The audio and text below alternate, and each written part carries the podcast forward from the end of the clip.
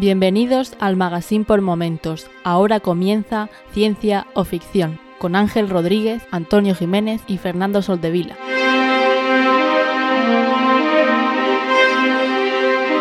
Bienvenidos a Ciencia o Ficción, un podcast sobre la ciencia y la tecnología que encontramos en libros, series, películas y básicamente cualquier plataforma. Yo soy Ángel y hoy está conmigo Fernando. ¿Qué tal? Hola, ¿qué tal? Bien. ¿Qué tal todo por allí? Pues bueno, la cosa se está poniendo, está poniendo interesante, creo que por donde estás tú también. Hoy no está, no está con nosotros Antonio, no penséis mal, tenía otra cosa que hacer, no, es que haya fallecido ni esté en condiciones críticas. De momento, con la última actualización que tenemos, no sería el caso. Eh, pero sí, la cosa está delicadilla. Eh, eh, estamos grabando muy cerca de cuando estáis escuchando esto, así que no es que hiciera 15 días que lo estamos grabando, o prácticamente es en tiempo real a que lo estáis escuchando. Así que sabéis de lo que os hablamos. De hecho, bueno, yo estoy confinado ya. Hasta ese punto. Hasta ese punto hemos llegado, sí. Y no parece que vaya a ir muy bien, porque he bajado y la, floristería de debajo de mi casa está abierta, con lo cual parece ser que las flores son un bien de primera necesidad y todo sigue abierto. Muy bien. Pues con toda la gente que se está muriendo, imagino que habrá que llevarles flores y eh, que por eso será un bien esencial, digo yo. Claro, bueno, pues, pues, vamos, vamos a empezar con el feedback que nos habéis dejado. Eh, vamos a empezar con Oscar García Muñoz, que nos escribió ya, eh, nos ha escrito alguna vez, y en este nos decía, Ángel, ya existe esa tecnología y se llama RDS. Este es el, Radio eh, Data System, este que hemos estado hablando el último mes, y dice que además proporciona información en pantalla de dial, resultados, etc. Permite mantener la emisora en la pantalla del dial con sus resultados y demás. Y permite mantener la emisora al cambiar tu zona si tu sintonizador es DAB. Vamos, que si es digital. Pues muchas gracias por la aclaración. Yo no sé si mi sistema es DAP, pero sé que lo de RDS llevo viéndolo 20 mm, años casi. Y lo único que hacía yo en mi caso con esa tecnología, que ya digo, igual la clave está en el DAP, pero con esta tecnología RDS, lo, que yo, lo único que yo recuerdo es cambiar, es quitarla, desactivarla. Porque Sí que cuando vendieron el coche allá por 2001, que igual es el problema, decían que eh, valía para eso, pero lo único que hacía es que, aunque se oyera bien la radio, eh, y diera saltos. Estabas tú por dentro de la ciudad y veías que daba saltos y me ponía los nervios, entonces lo quitaba. Eh, nunca he conseguido que en un viaje eso, lo, eso lo haga. Seguramente porque le faltara el, el DAB, el DAB, que, no tengo ni idea si he tenido alguna vez, pero por lo que nos dice Oscar, que entiende de esto, se ve que no he tenido nunca. pero, pero vaya, en el siguiente coche que vaya preguntaré, oye, ¿tiene DAB y RDS? Y dirán, ¿qué? bueno, ya te lo ha dicho un montón de gente que esto existe, con lo cual ya no es la locura mía o de Antonio. O sea... Sí, sí, y, tendré que creerme que, funciona bien, porque jamás he visto que esto funcione, aunque la tecnología sé que existe. Nunca he visto en ninguna review ni en ningún coche, seguramente porque es muy evidente, puede ser. Eh, mira, mira cómo va cambiando y qué información más eh, amplia te da. yo creo que eh, es un sistema que no usa mucho en la parte de información en pantalla, que al final tiene que mandarte esa información y yo creo que, que, las emisoras pasan directamente del tema. Y por lo demás, ya digo, los coches que yo he tenido, RDS tenían y lo que puedo decir es que jamás ha hecho eso. Sí, no, a mí, por ejemplo, en el, el, último coche que llevé, la información que te daba simplemente era el nombre de la, de la emisora, por ejemplo. Pues si vas escuchando la SER, te pone la SER. Eh, que en principio solo por, el, por la frecuencia no, no, no, deberías saberlo, hay algo más de información ahí metida. Y lo del cambio, lo del cambio funciona, no te digo que sea perfecto, pero más o menos funciona. Vale, me quedo con vuestra palabra. pues vamos a seguir con Isansade que nos dice, quizás os suene parecido Robocop y Starship Trooper con una razón. Tienen en común un director con carácter, Paul Verhoeven. Correcto, sí, yo sí que lo sabía. Así que, pues sí, tienen esas similitudes. Mm, los directores suelen dejar su impronta, eh, a veces para bien, a veces para mal, pero está claro cuando ves algo de un, de un director con carácter, como dice Sansei, sabes que la obra eh, es suya. Normalmente para mal, pero bueno, a veces también para bien. Sí, además lo que es para mal siempre nos suele marcar más. Sí. Dermox nos decía, eh, cuando se ha terminado vuestro podcast, Evox me ha puesto cuarto milenio. Nunca lo escucho. bueno, yo hubiese denunciado a Evox si, fuese, si me hubiese pasado a mí. En los metadatos, el Big Data, no, nos ponen ahí cercanos a, cercanos a este género. Pues a Mm. ver si alguno, algunos oyentes se nos pasan para este lado. Algo estamos No. haciendo mal, ¿eh? No creo, no creo que cuando la gente termine cuarto milenio le sugiera ciencia o ficción. Me temo que no.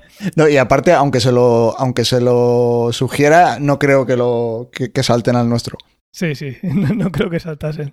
Pues vamos a seguir. Lual barra baja 89 nos dice, buen programa señores, menos mal que está ahí Antonio como defensor de lo mundano. Bueno, hoy no está, hoy nos aprovecharemos de su ausencia. Hoy tenemos pista libre. Pista libre. He llegado a pensar en darle un palito a Fernando porque no le gusta nada. Es, no es la primera vez que me lo dicen, así que no, no, no me hubiese sorprendido. Ya. Eh, y continúa diciendo, pero luego ha dicho lo del Listerine y se me ha pasado, jaja. Eh, ¿cómo, cómo que The Voice no mola? Si es la hostia. No como la purria de los Vengadores, que hasta el villano tiene razones éticas.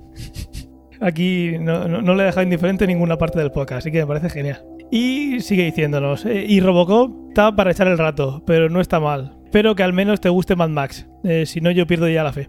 Sí, Mad Max sí que me gusta, las antiguas y la nueva también. Sí, yo igual. Eh, por cierto, ¿habéis visto el proyecto de replicar Murcia? es grandioso. Sí.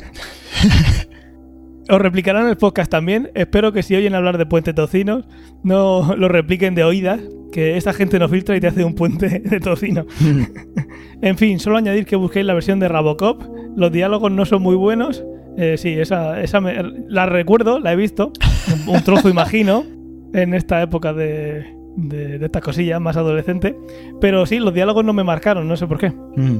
Y por último nos dice, ah, y con lo del Listerine, ¿no oísteis la moda de comer, entre, entre comillas, caramelos de menta de forma no ortodoxa? Sí. Esto creo que lo comentaste tú, hiciste un pequeño Puede ahí, ser. una pequeña ser. referencia, creo que sí. Vamos, de meterse un caramelete por el culo. Sí, sí, sí. Creo que hiciste los caramelos negros o algo así, ¿no? Hiciste algo. Ah, puede ser, puede ser. Sí, los mentos negros o algo así. Ha habido muchas Pues historias, ¿eh? Eh, De este Ya. estilo. No solo con caramelos, sino con... ¿Se pueden decir marcas? ¿Tampax? Sí, Pues con el Tampax eh, ba- ba- bañaditos en ciertas sustancias también. sí, sí. Si nos quiere patrocinar Tampax, pues aquí estamos. Hombre, todo lo que sea dinero. Muy bien, pues muchísimas gracias como siempre por vuestros comentarios. Sí que es verdad que no estoy consiguiendo que dejéis eh, estrellas eh, en Apple Podcast. Puede ser, y no lo dudo, lo que que ya no recuerdo que todos los que comentáis normalmente ya la- las hayáis dejado, que no es algo que puedas hacer de vez en cuando, es una cosa que haces una vez y ya está. Y sí que puedes cambiar de opinión y decir, pues en lugar de 5 ahora te voy a dar una y cambiar la que tenías. Pero bueno, en cualquier caso os animamos a que dejéis estrellas si no lo habéis hecho que así llegamos a más gente como vosotros sabéis, ya que la gente de Cuarto Milenio, aunque les recomienda después el iBox que nos oigan, parece que no nos oyen. Pues vamos a pasar a, a las noticias que hemos estado eh, escuchando en los medios en, la- en las últimas dos semanas, y es que por fin han encontrado agua en la Luna. Ya tienen la, la certeza de que hay. En la última vez hablamos de que iban a mandar un rover con un taladro para, para sacar agua. Bueno, ahora ya se ha confirmado. Yo, la verdad es que la última noticia ya la leía teniendo en cuenta que había agua en la Luna y que se sabía desde hace tiempo, porque era, los datos eran eh, apabullantes y sabía que antes o después se iba a confirmar, pero no es moco de pavo, ahora ya se ha confirmado. Así que ya sabemos que hay agua en la Luna y ahora eh, pues sabemos que tenemos ese recurso cuando vayamos en futuras misiones, que, que no es poco, algo que no te tienes que llevar, que cualquier gramo o kilo en este tipo de misiones eh, en las que tienes que salir de- del planeta luchando contra la gravedad, todo es bienvenido, que esté ya donde vas a ir y no tengas que llevártelo tú. Ujú. También leíamos una noticia de que habíamos conseguido ya un superconductor a temperatura ambiente eh, y que es algo que bueno se lleva buscando hace muchísimo tiempo. Los superconductores son unos materiales con unas propiedades muy muy buenas para un montón de cosas. El problema que tiene esto, eh, no sé si has leído la noticia, Fernando. Eh, la verdad es que no. Ha sido una semana complicada. Complicada, ¿no? Me imagino. Pues en la noticia el, el- el catch eh, era que había que someter a una presión altísimamente alta, o sea, un, un disparate eh, de presión ese material para que a temperatura ambiente, sí, eso es así, sea superconductor. Eh, estamos hablando de una presión de 267 gigapascales. vale, poca broma. Poca broma, ¿eh? Y eh, para que os hagáis una idea, lo que se lee en, el- en la- en las notas que os vamos a dejar en el artículo es el 75% de la presión que hay en el núcleo terrestre. Así que pues no es algo que parezca que vamos a llevar en tecnología que podamos eh, usar por casa pronto, pero oye, si habían, si, si, la, si el reto era a ver si eres capaz de hacer un superconductor a temperatura ambiente y nadie le dijo que no fuera alta presión, pues lo han conseguido.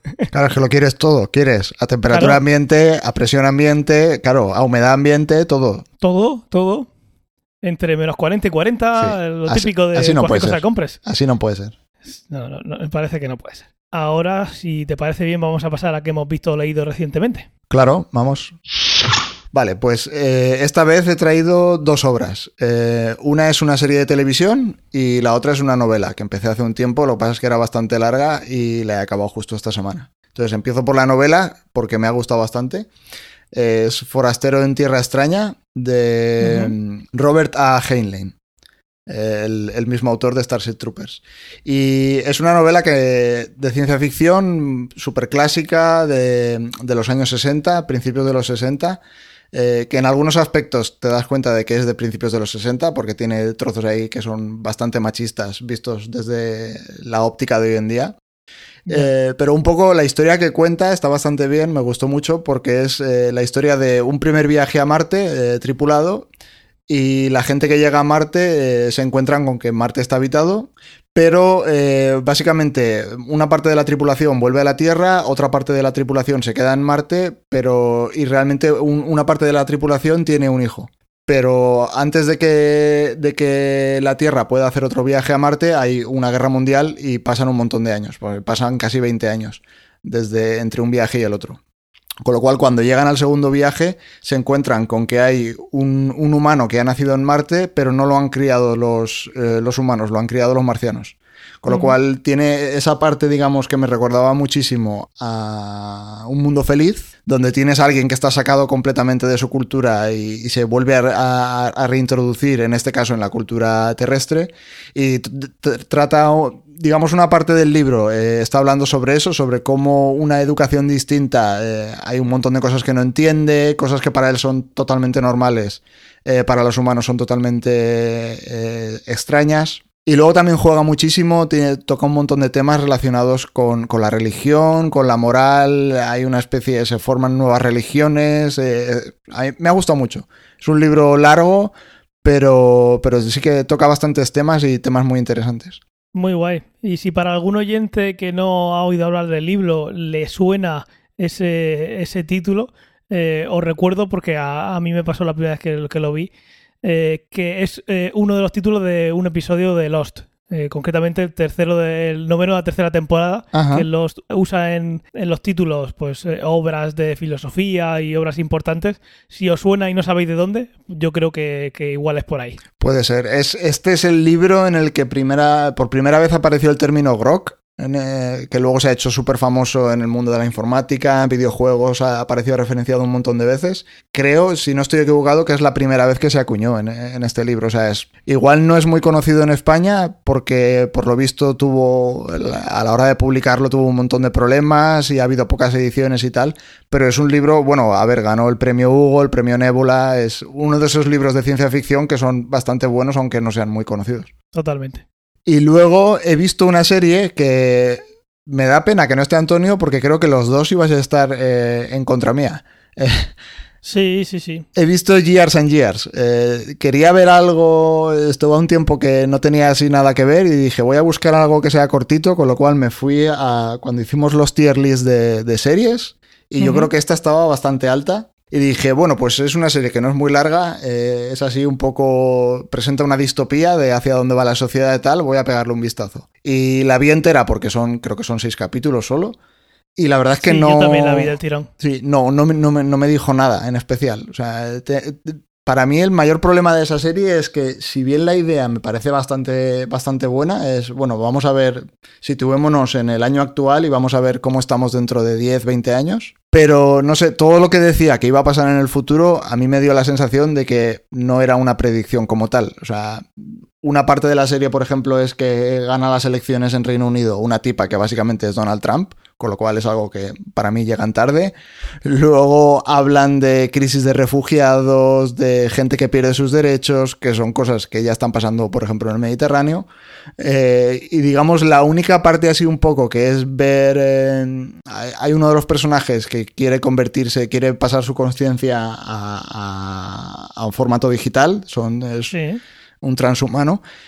Sí que es una parte que me parece que es una predicción que antes o después eh, llegaremos a tener ese tipo de dilemas, pero el tratamiento que le dan tampoco es no sé, me, pareció súper simplón. Quiero decir, en 10 años se supone que se han hecho todos los avances y ya la, la, peña está conectando su conciencia a los ordenadores, con lo cual no, no sé, no me dejó muy frío. Pues mira, yo creo que ya sé por qué a mí me gustó y a ti no. Yo desde el principio la cogí no como, como una distopía o algo que iba a pasar eh, eh, en un futuro, aunque sea muy cercano, sino que lo cogí como una crítica a lo que ya teníamos. Igual sí que dándonos una ventana de qué podría llevarnos dentro de unos años, pero muy en lo presente. Entonces yo creo que por ahí sí que no estuve viendo, porque sí, al final es, simplona, no, no, está, no está introduciendo conceptos nuevos y, teniendo que pensar mucho en cómo va a ser la sociedad para ir más allá y para que el guion sea más completo, sino que lo, lo, vi desde un punto de vista más de crítica de lo que tenemos ahora, así que poniéndole un, un toque de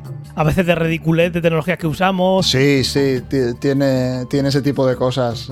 Lo vi como más cercano. Yo creo que eh, por eso no me, gusta más que a ti, hmm. digamos. Sí, a ver, no es lo que yo esperaba que iba a ser. Eh, claro, claro. Ahí estoy de acuerdo contigo. O sea, yo cuando lo vi, leí la sinopsis y tal, y digo, bueno, pues hay una especie de distopía y vamos a ver hacia dónde van. Y luego sí, la serie, a ver, se dejaba ver, está bien hecha, digamos, la fotografía está muy bien, los actores están decentes. Eh, pero... los básicos, los, cumple. Sí, y como no era muy larga, pues la, ves del tirón y, para adelante. Pero sí, no, no es lo que esperaba. Ok, pues eh, yo vamos a dejar para, para, lo último lo que ya llevamos del, capítulo anterior, aunque aquí de nuevo Antonio tenía, tenía su opinión, pero bueno, eh, más o menos se veía clara. Voy a empezar contando que he vuelto a jugar al, Día del Tentáculo.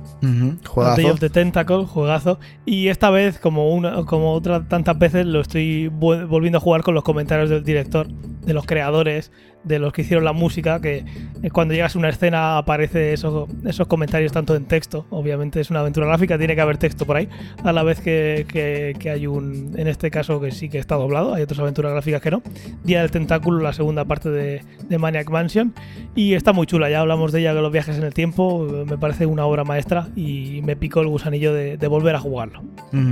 Y luego eh, vi el final de Umbrella Academy, lo que hay es un despropósito, como iba la última vez ya estaba muy cerca del final, pero igual que va a pasar con The Voice, tampoco el último capítulo me hizo cambiar mucho, ¿vale? Eh, pero bueno, terminada, no, no voy a ver la siguiente, ya ni se me ocurrirá.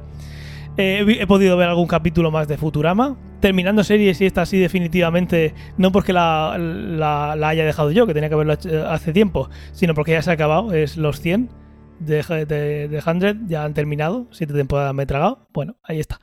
Tiene cosas chulas, pero claro, si no te quedas si no te quedas con algo en siete temporadas, por muy mala que sea, pues muy mal. Pero hmm. si tiene alguna cosilla, pero vamos, no recomiendo que por esas tres cosas eh, os pegáis la panzada a ver las siete temporadas. Si queréis esas cosillas, me lo decís a mí, o las escribo que cabe en una servilleta, cabe. También eh, ha vuelto ya Star Trek Discovery, que he visto el primer capítulo, el segundo todavía no he podido ver. Ahora me estoy acordando de que también ha salido de Mandalorian, que, que tiene cosas de ciencia ficción, y, pero no he podido verla, todavía la tengo pendiente.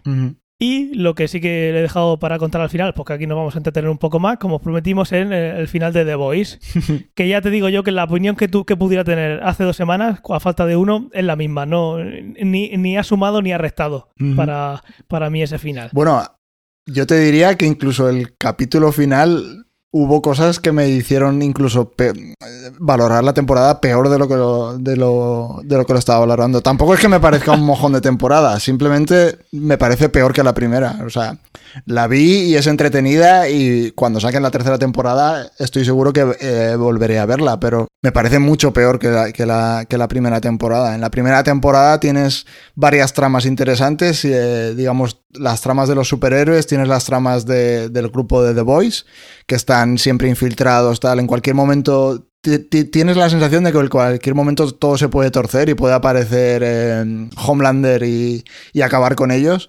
En esta segunda temporada eh, a mí me parecía un poco de risa porque se supone que son, eh, digamos, las cinco personas más buscadas de Estados Unidos, pero van por la calle a comprarse un café, yo qué sé, no...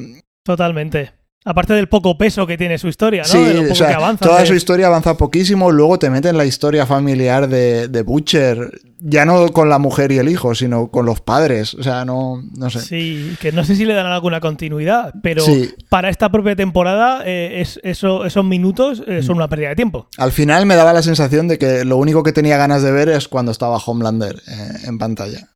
Ya.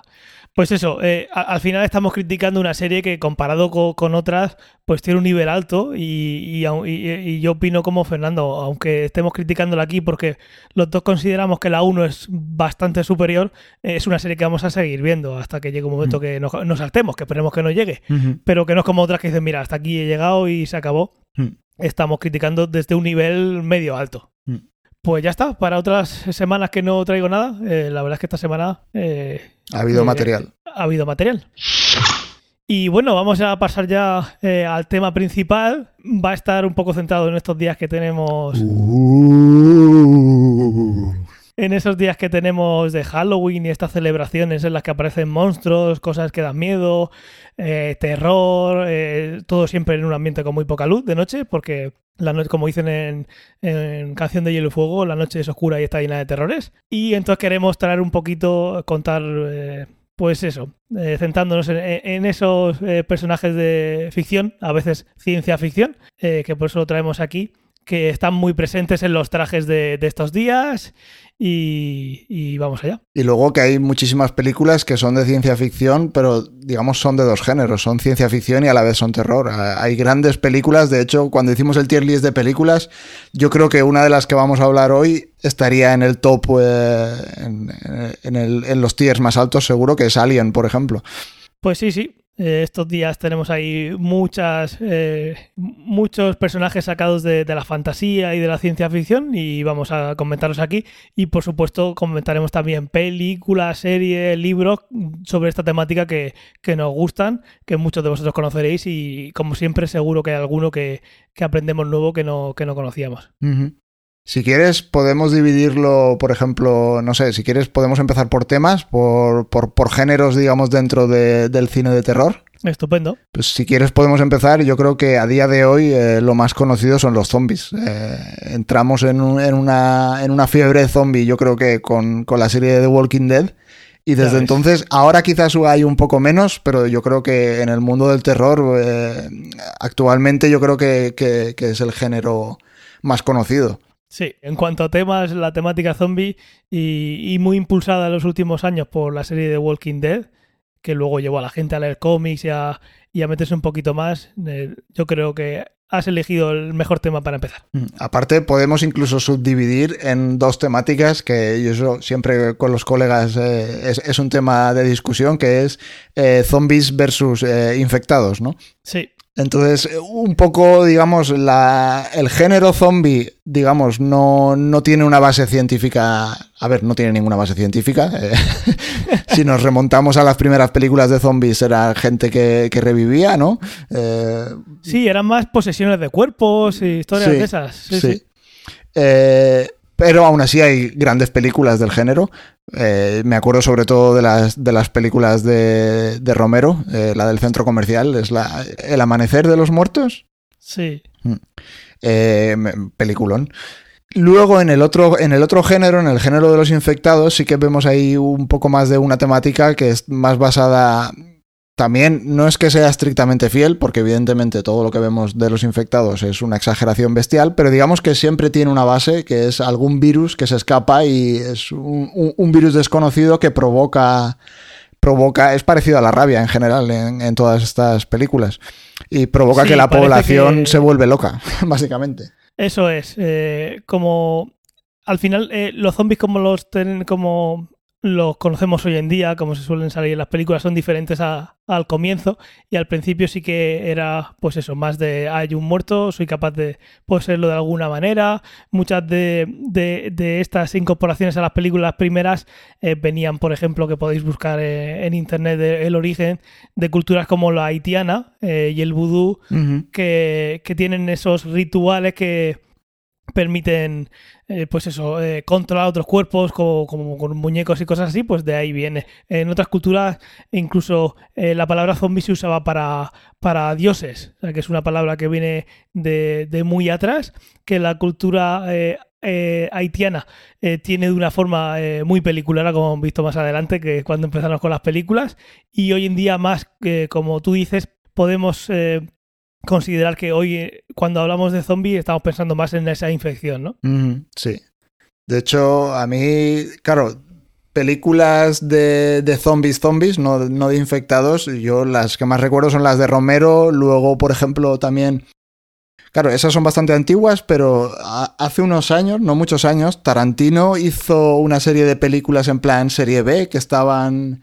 Estaba Tarantino y otro director, que no me acuerdo quién era, pero hicieron, hicieron Planet Terror. ¿Tú te acuerdas? Me suena, pero no recuerdo. De, hecho, estrenaron las películas juntos. Y había una película que era la del coche, que, es uno que. Una historia, digamos, de terror de, un conductor. Y luego estaba Planet Terror, que, es una peli de zombies a, la antigua. De hecho, sale Bruce Willis haciendo de militar. Es, es, una película cojonuda. Yo me reí muchísimo. Y luego, la verdad es que en el género infectados. Ah, claro, como es algo que ha llegado, digamos, eh, es más moderno, eh, ha habido, ha llegado en los años en los que se hacen películas, series eh, a toda pastilla, no, a una velocidad increíble. También un montón de videojuegos, cómics. aquí podemos extendernos un poco más si quieres. Sí, en la parte de, videojuegos, bueno, muchos relacionados con, películas, con, incluso series, pero sí que ahí, si nos metemos ahí, podríamos no terminar. Hmm. Porque eh, ese, ese fenómeno de, ese infectado podemos verlo, aunque no es un zombie, en videojuegos como Bioshock. Entonces, ha impactado mucho en, esos enemigos que te encuentras en los videojuegos, esa, esa, dinámica de, movimientos del cuerpo, de cómo puedes acabar con ellos, es algo que, incluso en algunos momentos traspasa el, llamado zombie. Sí, yo, a ver, en videojuegos... Eh, hay que nombrar eh, la saga de Left 4 Dead para mí, o sea, porque es una pasada. Eh, y luego, por ejemplo, así, el Dead Rising, no sé si te acuerdas, que para mí es un homenaje a la peli de Romero del centro comercial. Sí. Y luego también tenía por aquí apuntado, por ejemplo, lo que comentabas de que saltan y no son exactamente zombies, pero en, el, la saga de, The Last of Us, eh, digamos, tienes un poco esa historia de fondo que es un virus que, se escapa y cuando te estás enfrentando a los enemigos, vale, no son zombies al uso como los ves en las, en las películas de zombies porque son ahí, tienen deformaciones y tal, pero es un poco la misma idea. Sí, Sí, sí. ese, esa figura zombie o parecida a zombie como, como enemigo, como algo que amenaza, eh, es algo que, ha, contagiado a, otros. A otros, a otros personajes, a otros malos de no solo películas, sino a lo que estamos hablando ahora de, videojuegos. Y luego en películas, eh, aquí de hecho, para mí una de las mejores pelis de zombies eh, y de miedo que he visto nunca es, yo creo, para... No estoy seguro, pero al menos es la primera que yo recuerdo que metió, digamos, la idea de los infectados, que es 28 días después. Sí, yo es la primera que recuerdo. No sé hmm. si hubo algo ahí, pero y recuerdo el, comienzo como si lo estuviera viendo hoy, que luego se ha repetido muchísimo en, en otras obras. Sí. De hecho, el comienzo para mí, que se despierta el tipo en un hospital en Londres y tal, eh, luego cuando vi eh, los primeros capítulos de The Walking Dead, eh, es que prácticamente está calcado escena por escena. Y sin él prácticamente. sí, sí. Y así estas de infectados, bueno, 28 días después tiene la precuela, que es 28 semanas después, que a mí también me gusta, pero 28 días después me parece muchísimo mejor. Y luego hubo una... Esta estoy enfadado con ella porque es Guerra Mundial Z. Ya. Es que el libro es demasiado bueno, ¿no? Claro, si es- estás es- cabreado por eso, pero es que el libro es una Sí, joya. Es que el libro es una pasada y no se parece nada prácticamente al- a la película. O sea, cogieron el nombre y, y una pequeña parte del libro y de ahí sacaron una película, pero es que en Guerra Mundial Z, en el, en el libro los zombies son zombies, en la película son infectados, no me parece que lo destrozaron. A, a mí en la película no, no me gustó, pero por otros motivos. Pero hay veces que si dices, oye, mira, si una adaptación la vas a hacer mal, eh, haz una cosa totalmente diferente y ya está. Claro, ponle otro nombre. Por esa parte le doy, eh, le doy mi beneplácito, que es muy diferente. Luego Sí. la película no me gusta, pero sí, lo del nombre era para, para vender entradas. Sí. Y es que tiene cosas, esa- ese libro tiene cosas grandiosas, como eh, ¿qué, qué pasaría en la estación espacial ante esa situación? Sí. Si el mundo se va a pique. O sea, esas cosas, esas entrevistas me parecían. A mí se me caían las lágrimas de emoción de leer el, el libro. Está, O sea, una es, que es súper original. Eh, digamos, el libro, para el que, lo- el que no lo conozca, es eh, una serie de entrevistas eh, es- es, en- a distintas personas sobre qué es, eh, sobre cómo vivieron, digamos, un apocalipsis zombie. Entonces te pone en la situación de, bueno, ha habido un apocalipsis zombie y, hemos sobrevivido.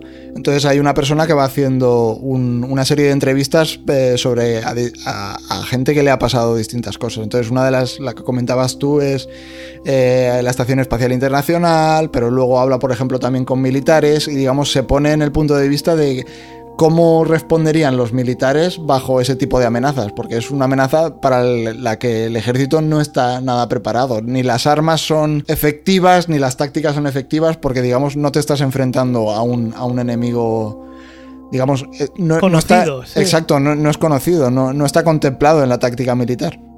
Claro, todas las armas, todo, todo la- el, el arte de la guerra eh, se hace pensando en unos cánones que de repente el nuevo enemigo que aparece no tiene nada que ver con eso y nadie está preparado.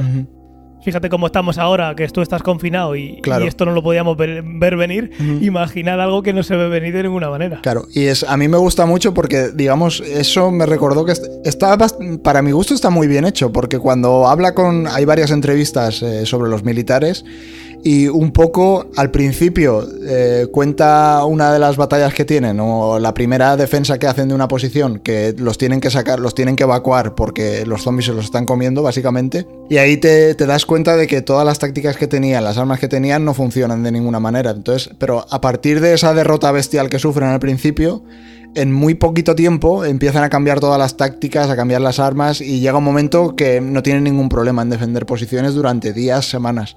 Y es un poco lo que pasa, si te pones a ver lo que pasa alrededor de la historia cuando hay, eh, digamos, una guerra donde uno de los dos bandos tiene una tecnología completamente nueva.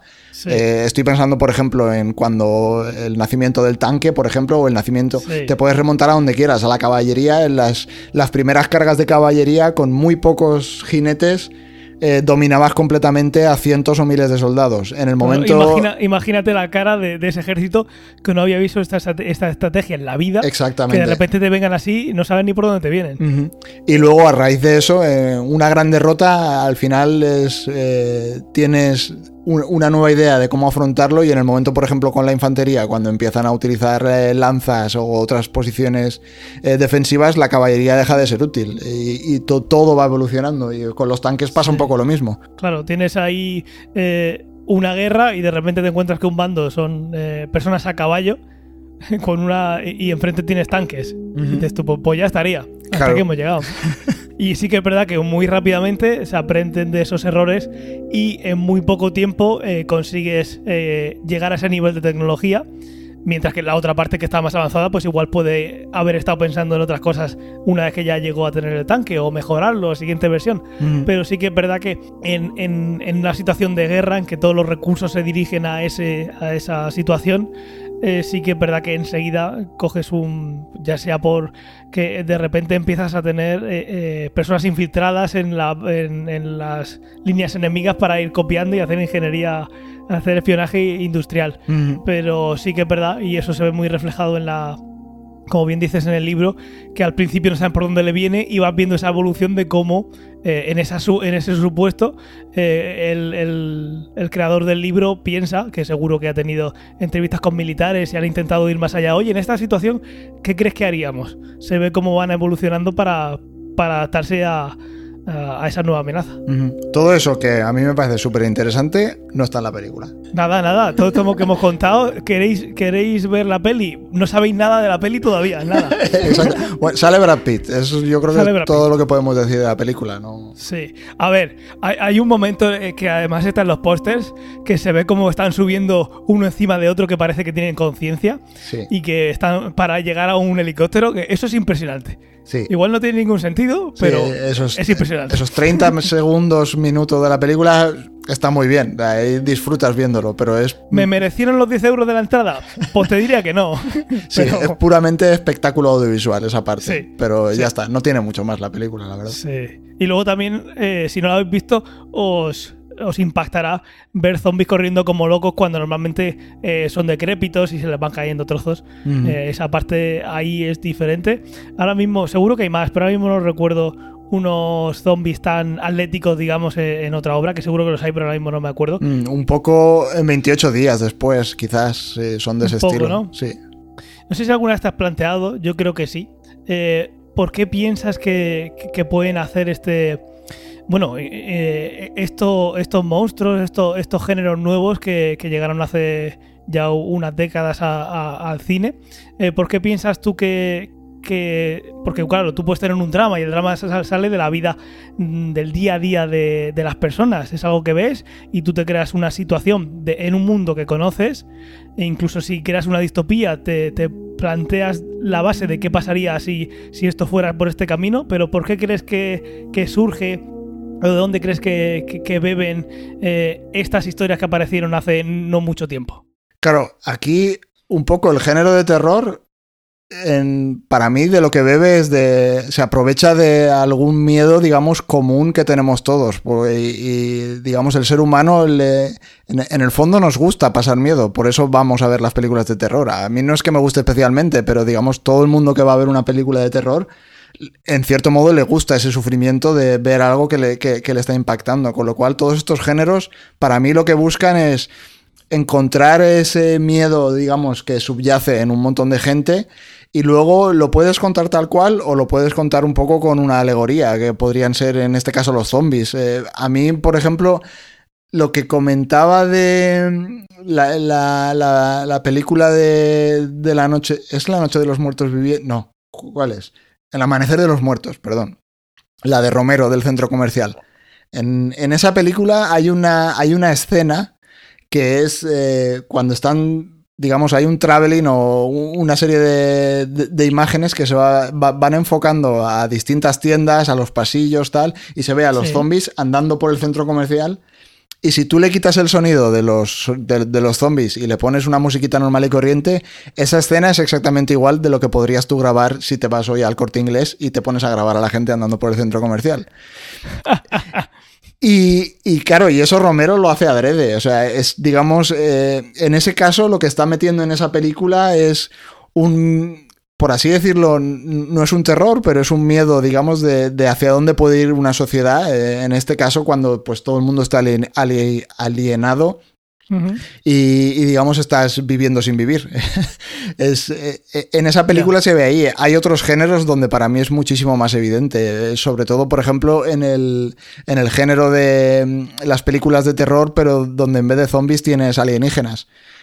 para mí todas las películas, también dentro de los alienígenas hay un montón de géneros, pero hay un género que para mí es el, más evidente en, esta idea que comentábamos, que es las películas de invasiones alienígenas, pero no las que vienen los, aliens y empiezan a matar a todo el mundo, sino las que se infiltran en la sociedad y la gente no se da cuenta de que los aliens se han infiltrado. Eh, me acuerdo, por ejemplo, de la serie de V, pero hay, hay muchas más películas. Eh, teníamos por aquí apuntadas un par. Para mí el, el, ejemplo quizás más claro y uno de los primeros es la invasión de los ladrones de cuerpos. Y en este, en este género, además, que es muy común de los años finales de los 40, años 50, incluso principios de los 60, Claro, casi todas estas películas son americanas y para mí una, una, idea que subyace en todo este género es el miedo que tenían los americanos a que alguien se infiltrase en su sociedad y la destruyese. Y en esa época, eh, después de la Segunda Guerra Mundial, que es la, época de la Guerra Fría,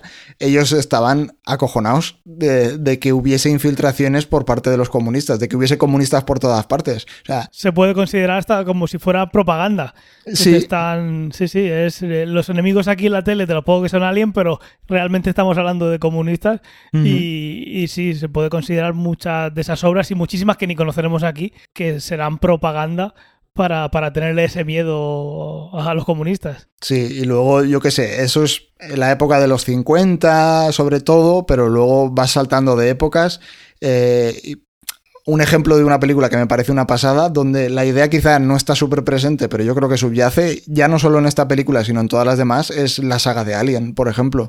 En la saga de Alien tú tienes, digamos, la introducción de la historia es eh, la tripulación del, del Nostromo, ¿no? Si no recuerdo mal el nombre de la nave. Sí. Eh, que están mandados a, digamos, de, ruta por, la corporación y a la corporación lo único que le importa es, el dinero, la, la, tripulación le da exactamente lo mismo.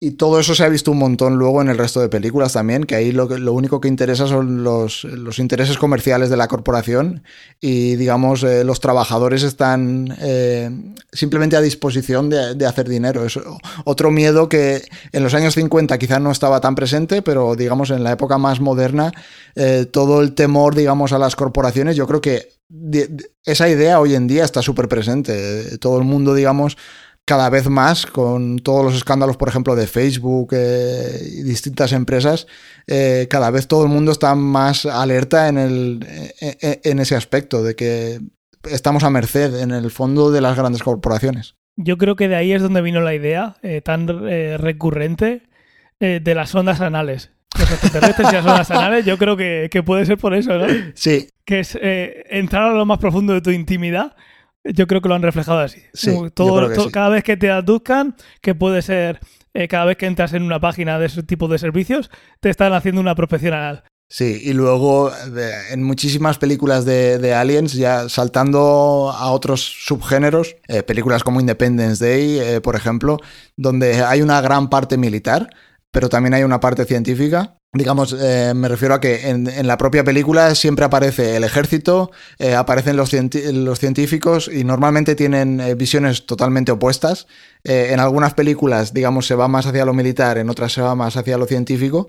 Y también es un poco un tema que Igual hoy en día no está tan presente, pero ha habido muchas épocas en las que estaba muy presente. En los avances científicos eh, si se aplicaban al, ámbito, al ámbito militar o, digamos, se aplicaban de una forma más, eh, más eh, independiente de, los militares. Luego, en esta parte que, te refieres tú, de más a lo científico, hay muchas que a mí me gustan mucho, que son las de ese primer contacto. En lugar de ser una, de ser una guerra o una protección que tienes que hacer ante una amenaza extraterrestre, eh, hay películas como Abismo, Abyss, de, James Cameron, o como Arrival.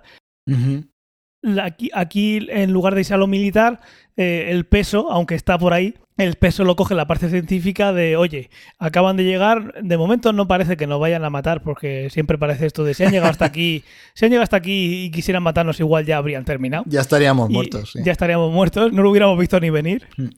Eh, aunque igual hubieran hecho algún dibujo en el cielo para mofarse. y eh, que hablan de esos primeros contactos que también están. Eh, a mí me gusta mucho. Avis es algo que pasa en el fondo marino, que está, está muy chula. Alberto nos, nos me sugirió hace unas semanas de hacer un especial de películas relacionadas con el fondo marino y lo haremos porque hay muchas y esta será una de las que haya, ya hablaremos más detenidamente. Pero sí, siempre está ahí eh, esa sombra eh, cuando viene alguien de... Está la parte militar, que no, no suele atender a razones. Esto es una amenaza y tenemos nuestras normas y las amenazas dicen que hay que zanjarlas, hay que disparar primero, luego si acaso preguntamos.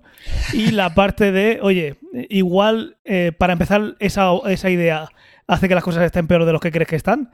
Y por otra parte, ¿por qué no intentamos verlo por otro lado, más político, más científico, vamos a intentar comunicarnos y cuando nos consigamos, nos consigamos comunicar, si vemos que nos quieren matar, ya te llamo. Sí. Aquí también me vienen películas como, como Contact. Claro, sí. Y es eso, como veis, hay muchas diferentes. Luego, eh, Stargate, por ejemplo, está la parte militar, pero es una parte militar más de, de ayuda humanitaria. Y de nuevo, ahí siempre está ese miedo eh, que está eh, tanto en la película como, como en la serie. Tienes el, ese poder científico de hacer algo y viene la pregunta de eh, no sabemos lo que hay detrás de cada, cada vez que abramos la puerta, no sabemos lo que hay. Y eh, lo primero es siempre pensar que va a ser algo que, que va a ser una amenaza para, para ti. En este caso es una serie americana, como- película americana casi como todas, eh, que, es- que, que, es- que son- no suelen llegar aquí a España, pero al final no deja de ser una amenaza para ese país pa- o para ese planeta con las armas levantadas porque eh, todo se tiene que ver como una amenaza en este mundo. No sé por qué. Bueno, sí, por la historia que llevamos y que nada más que hay que ver la historia. Sí sé por qué, por desgracia. Sí. Y luego, eh, antes de saltar de, de alienígenas a otro subgénero, viendo que estamos, eh, digamos, por así decirlo, en el especial Halloween, yo creo que no podemos dejar de, de nombrar la Guerra de los Mundos. Eh, es una auténtica maravilla. Eh, la original, la, la emisión de radio, eh, incluso la moderna con, con Tom Cruise. A mí no es que me gustase en no, no es que me gustase mucho, pero no, era- no era una mala película. Sí, es que hay unas bases muy sólidas. En el momento que mantengas un poco la esencia, Sí. es, es una historia tan potente Sí. eh, que, que- es muy complicado que lo hagas mal, aunque si se lo dejas a alguien seguro que te lo hace mal. pero, pero sí, por, por suerte eh, es pasable. Sí. Y luego, ya que estamos con marcianos, yo, una de posiblemente mi película favorita de marcianos, aunque esta no da mucho miedo, pero es Mars Attacks. Ya, qué buena.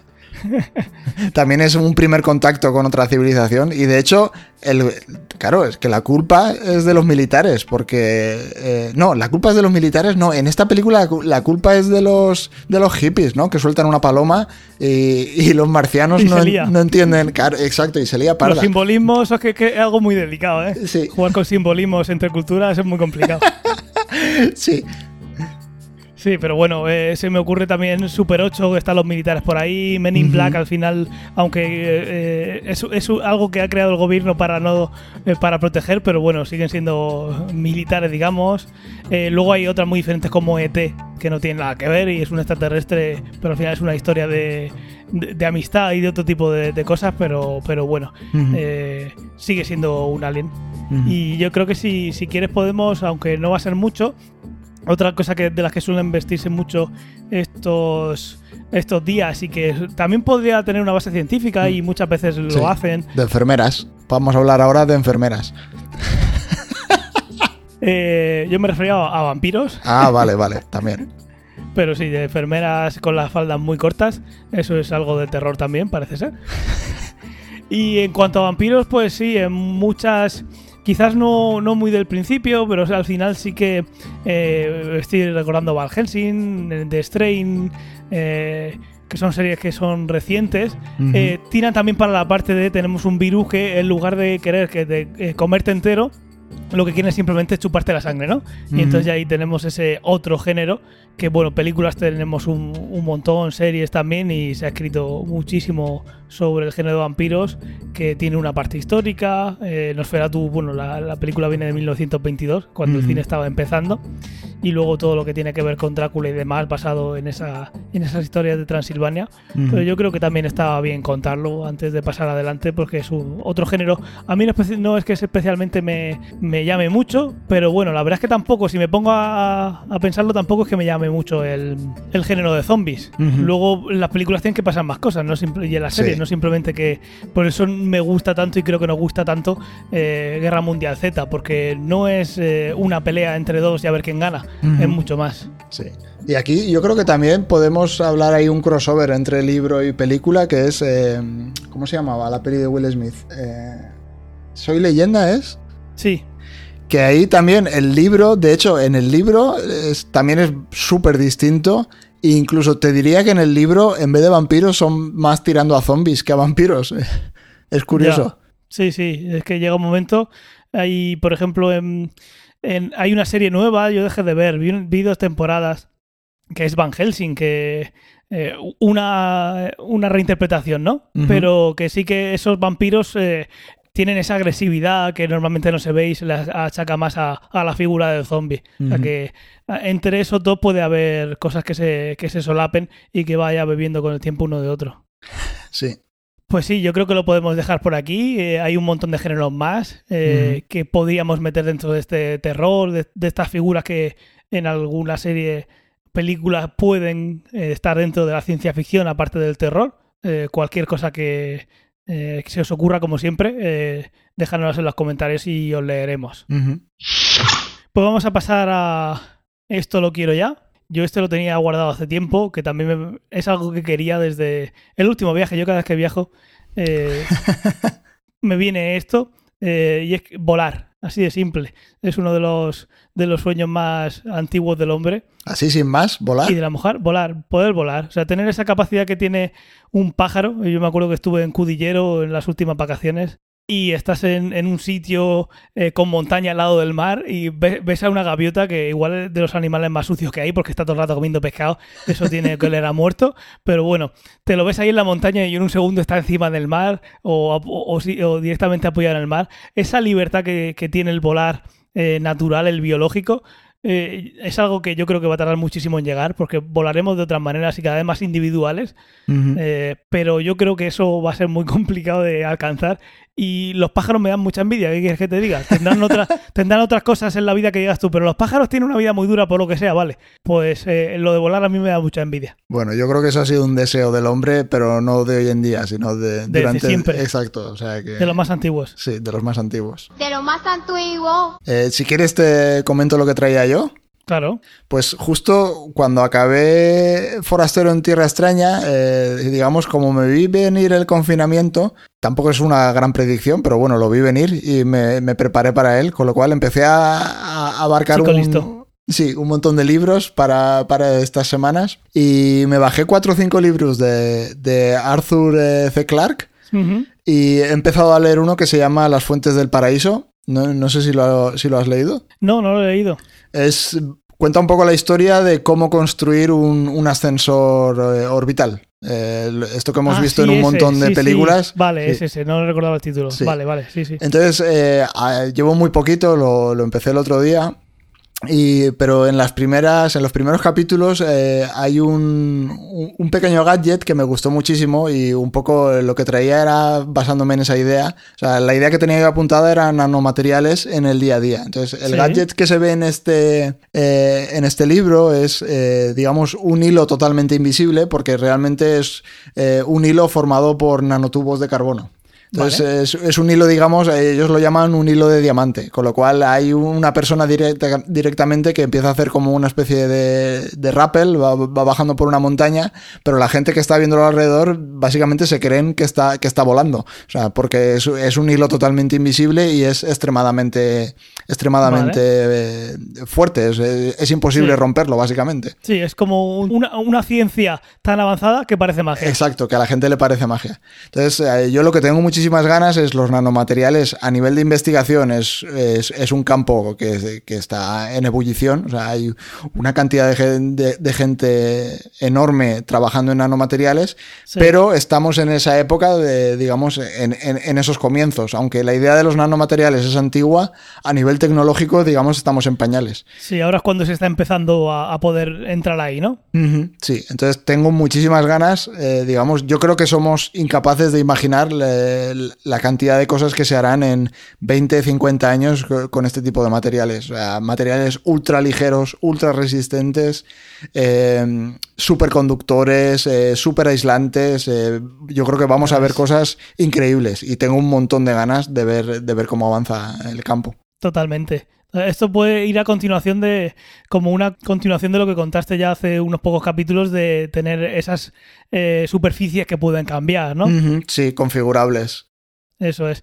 Y yo aquí siempre pongo el mismo ejemplo. Eh, los ordenadores hoy en día los hacemos con silicio, están basados en silicio, y es el mismo silicio, con, con diferentes purezas e impurezas, que el silicio que nos permitió crear vasos de cristal para beber. ¿Vale? Bueno, vasos de vidrio, mejor dicho.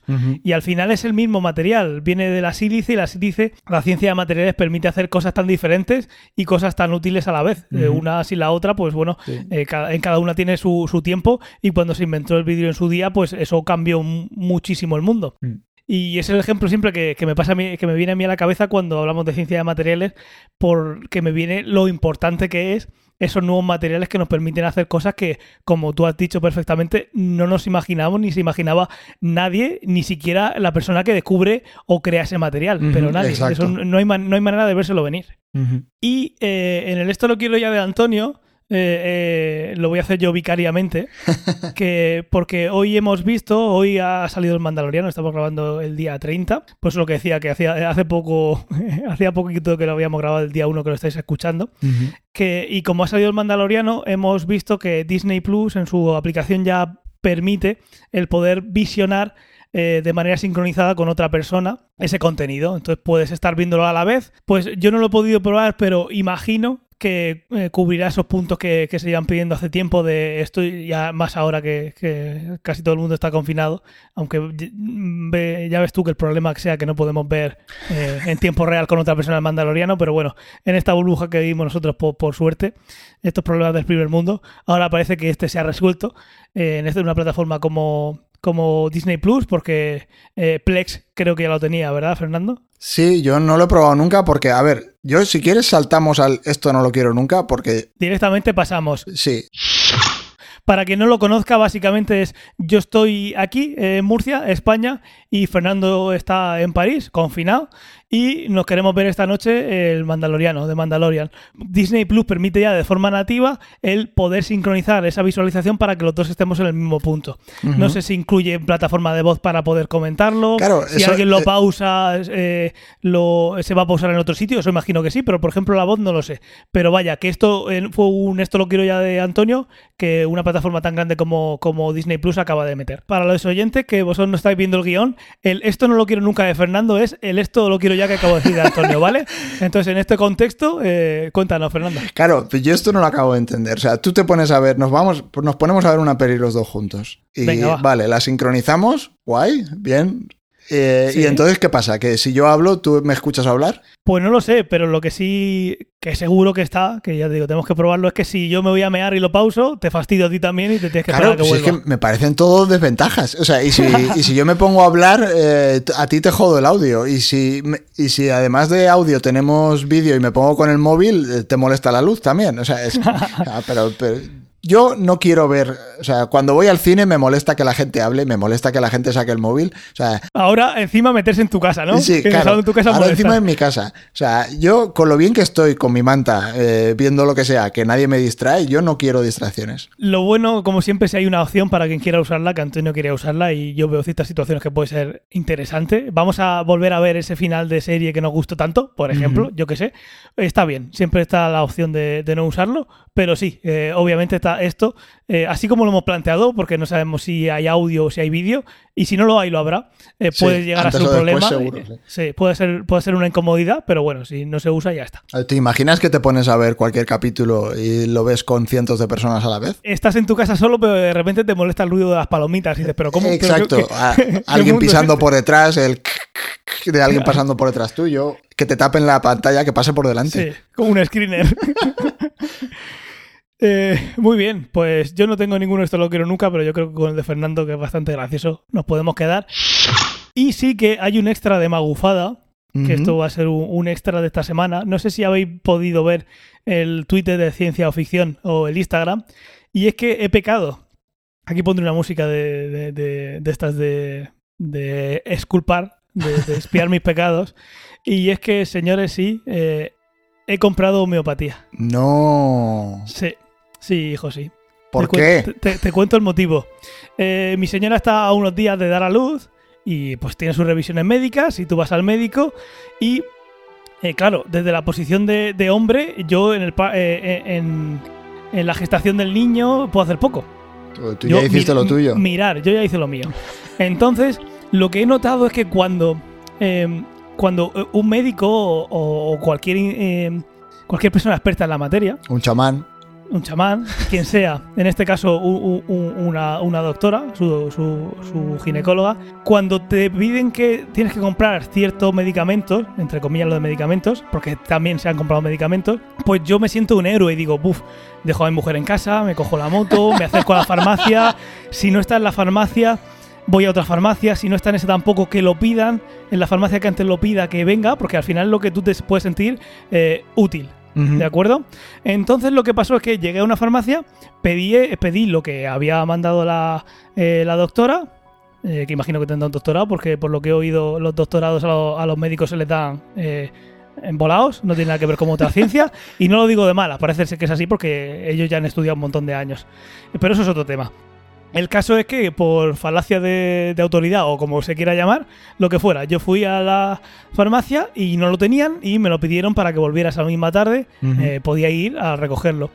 Claro, pues eh, me vuelvo a casa, vuelvo a la hora y, y digo, vengo a recoger un, pe- un pedido que había hecho, que me lo habéis traído. Y llega el, el farmacéutico y me dice, la homeopatía, ¿verdad? Y digo, ¿cómo?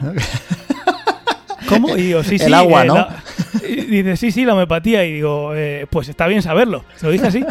Y hubo un momento ahí que, que yo pensé, digo, ¿qué hago? ¿Qué hago? Y al final dije, mira, eh, aunque sea por el podcast, yo esto me lo llevo. Y eso Total. hice. Mal, no le, mal no le va a hacer. Mal no le va a hacer. Así que se lo llevé. Fue muy gracioso porque eran dos diferentes, ¿vale? Diferentes entre comillas. Porque cuando te pones a mirar lo que llevan, lleva de cada gramo lleva 85 0,85 de sacarosa y el 0,15 de lactosa. Qué y los dos llevan lo mismo, pero tienen otro nombre diferente. Qué rico. ¿Vale? ¿Lo has probado? que- eh, pues no lo he probado, pero ¿Para qué son? ¿Para qué son?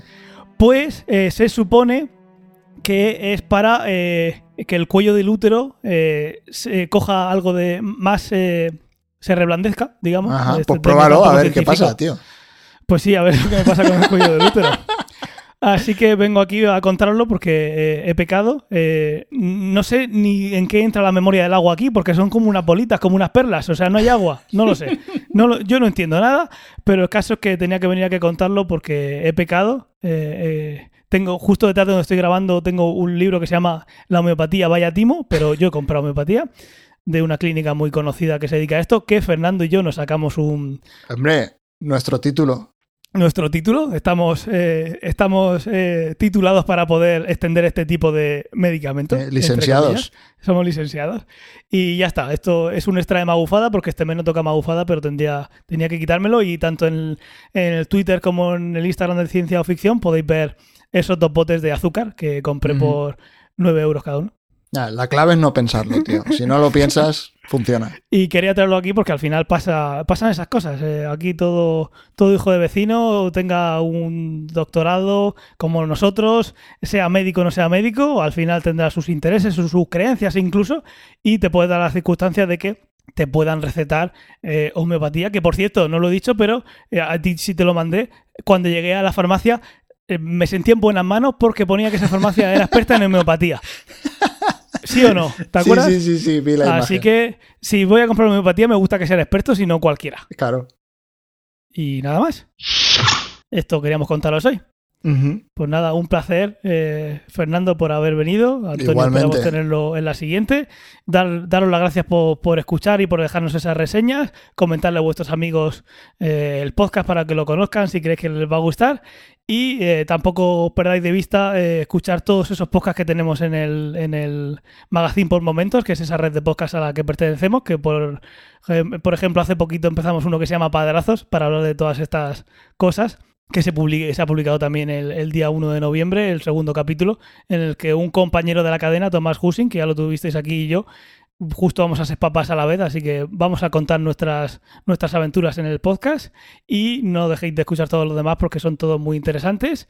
Y en cuanto a datos de contacto, ya sabéis, eh, y los Twitter, Instagram que hemos dicho antes, arroba cienciaoficción. Y en Instagram buscáis ciencia ficción y ahí nos encontraréis y podréis ver eh, ese azúcar tan cara que compré. ¿Vais a hablar del cuello del útero? Pues según esté el siguiente, porque en la siguiente grabación seguramente ya haya, hayan nacido las dos niñas y, y lo del cuello de útero ya ni nos acordaremos. Tendremos, tendremos, otro- o- tendremos otras cosas entre manos, pero todo se andará, todo se andará. Es- yo creo que, que te recomiende que te recete, otra vez entre comillas, el, eh, la ginecóloga homeopatía es algo que hay que contar en el podcast. Sí. Eso, eso creo que tiene que contarse sí. o sí. Pues lo dicho, Fernando, un placer. Igualmente, nos Que vemos. vaya, muy, que vaya muy bien, aguanta ahí ese confinamiento. Cuando te encuentres que estás aburrido, mm, me lo dices y sincronizamos una, una Sí, serie, nos una película ponemos a ver y una te molesto. serie. Sí, exacto. Yo te Y te jodo a ti la serie y tú me la jodes a mí. Claro, y así no te sientes solo. Exacto. Bueno, chicos, un placer. chao, chao, chao.